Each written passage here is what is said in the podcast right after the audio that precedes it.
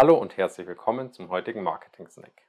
Ich bin Alex von Ticketario und ich möchte heute über die Lead-Generierung durch Events sprechen. Bereits in Folge 37 durfte ich an dem Podcast teilnehmen und habe damals über die digitale Verlängerung von Events gesprochen. Wer dazu mehr wissen möchte, kann da auch gerne nochmal reinhören. Aber heute geht es um die Leads. Am Anfang einer jeden Marketingaktion sollte die Frage stehen, was ist eigentlich mein Ziel und wie kann ich das Ziel erreichen? Sollte deine Antwort lauten, du möchtest Kontakte für deine Firma generieren und du möchtest das durch Events erreichen, dann bist du hier genau richtig, denn ich gebe dir heute ein paar Tipps aus der Praxis. Sobald du mit einer Lead-Generierungskampagne startest, musst du dir erstmal Gedanken darüber machen, welche Daten frage ich überhaupt vom Kunden ab. Und da kommen wir schon zum ersten Problem. Deine Firma möchte am liebsten alle Daten ihres CRMs gefüllt haben und auf der anderen Seite möchte der Kunde eigentlich gar keine Daten hergeben. Also kommen wir zu Tipp 1. Halte die Eintrittsschwelle so niedrig wie möglich. Durch eine niedrige Eintrittsschwelle erhöhst du die Chancen, möglichst viele Leads, zum Beispiel durch Registrierungen für dein Event zu erhalten. Frage zum Beispiel für ein Webinar nur die E-Mail-Adresse und den Namen des Teilnehmers ab. Dadurch erhältst du deutlich mehr Registrierungen und kannst dann mit dem Datenpool arbeiten. Gutes Beispiel dafür sind Spiele oder Apps auf dem Smartphone. Früher wurden einige Apps zum Kauf angeboten, aber da war die Hürde schon sehr groß, auch bei niedrigen Centbeträgen überhaupt die App zu kaufen, weil man wusste nicht, was eine wartet und ob das wirklich so einen Mehrwert bringt. Heute ist eigentlich so gut wie jede App kostenlos.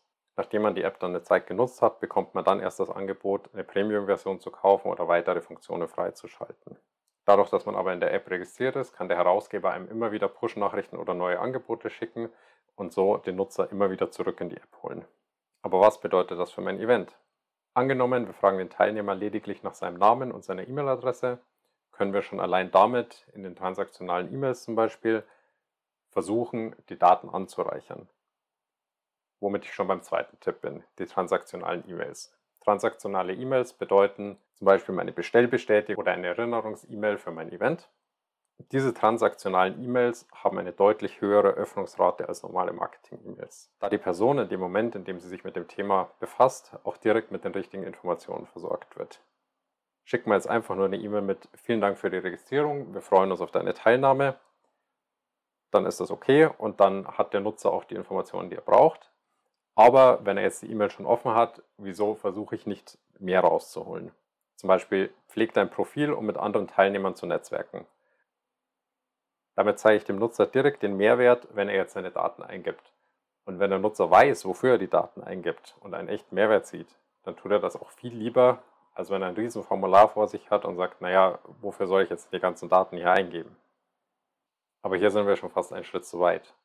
Erstmal stellt sich ja die Frage, wie kriegen wir die Leute überhaupt auf unsere Event-Webseite oder in das Registrierungsformular?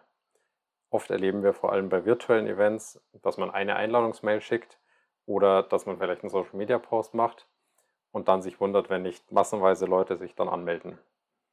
Da verweise ich gern auf die Rule of Seven. Und zwar beschreibt die Rule of Seven, dass Unternehmen mit ihren Interessenten bis zu einer Entscheidungsfindung oder einer Kaufentscheidung über verschiedene Kanäle in Kontakt treten müssen und das im Durchschnitt eben siebenmal.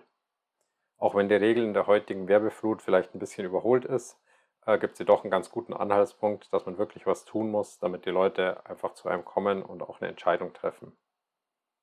Also, nutzt alle eure Kanäle.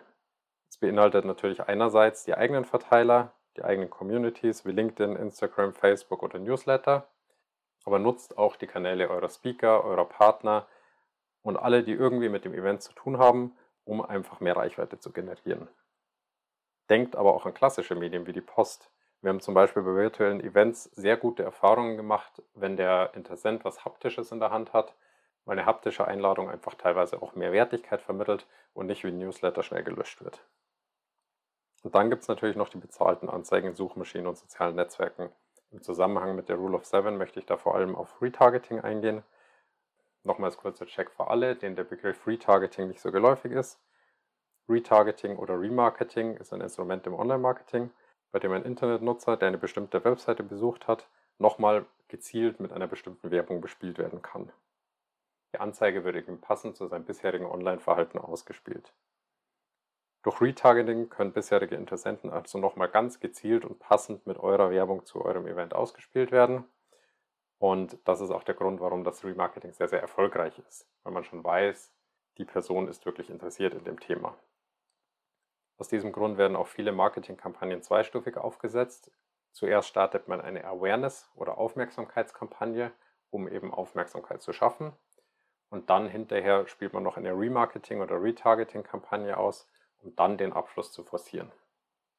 So, jetzt haben wir unser Event beworben, die Leute haben sich angemeldet, jetzt steht der Check-in zur Veranstaltung an. Beim virtuellen Event haben wir es in den transaktionalen E-Mails ja schon angesprochen. Die Leute geben gern Daten an, wenn es darum geht, ähm, ein Matchmaking zu machen, ein Online-Networking durchzuführen, vielleicht auch für einen White Paper Download oder ähnliches. Da könnt ihr dann gezielt nach äh, Informationen vom Nutzer fragen und dann ist er auch gewillt, gegen eine Gegenleistung quasi oder gegen einen Mehrwert seine Daten anzugeben. Aber das funktioniert vor Ort auch sehr gut. Wenn ihr euch vorher überlegt, mit welchen Interessen oder mit welchen Intentionen die Leute auf eure Veranstaltung kommen, könnt ihr ihnen zum Beispiel am Einlass direkt einen Badge geben, der farblich markiert ist. So können die Leute sich untereinander auf der Veranstaltung austauschen, weil sie dieselben Interessen teilen. Oder euer Sales-Mitarbeiter weiß auch direkt, wen er ansprechen kann und zu welchen Interessen er mit den Leuten sprechen kann. Und zum Abschluss der letzte Tipp.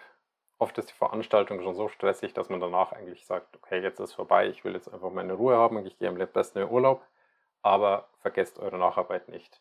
Kategorisiert eure Teilnehmer, wer war anwesend, wer war nicht anwesend, was habt ihr vielleicht noch an zusätzlichen Informationen gesammelt und dann fragt gezielt nach Feedback.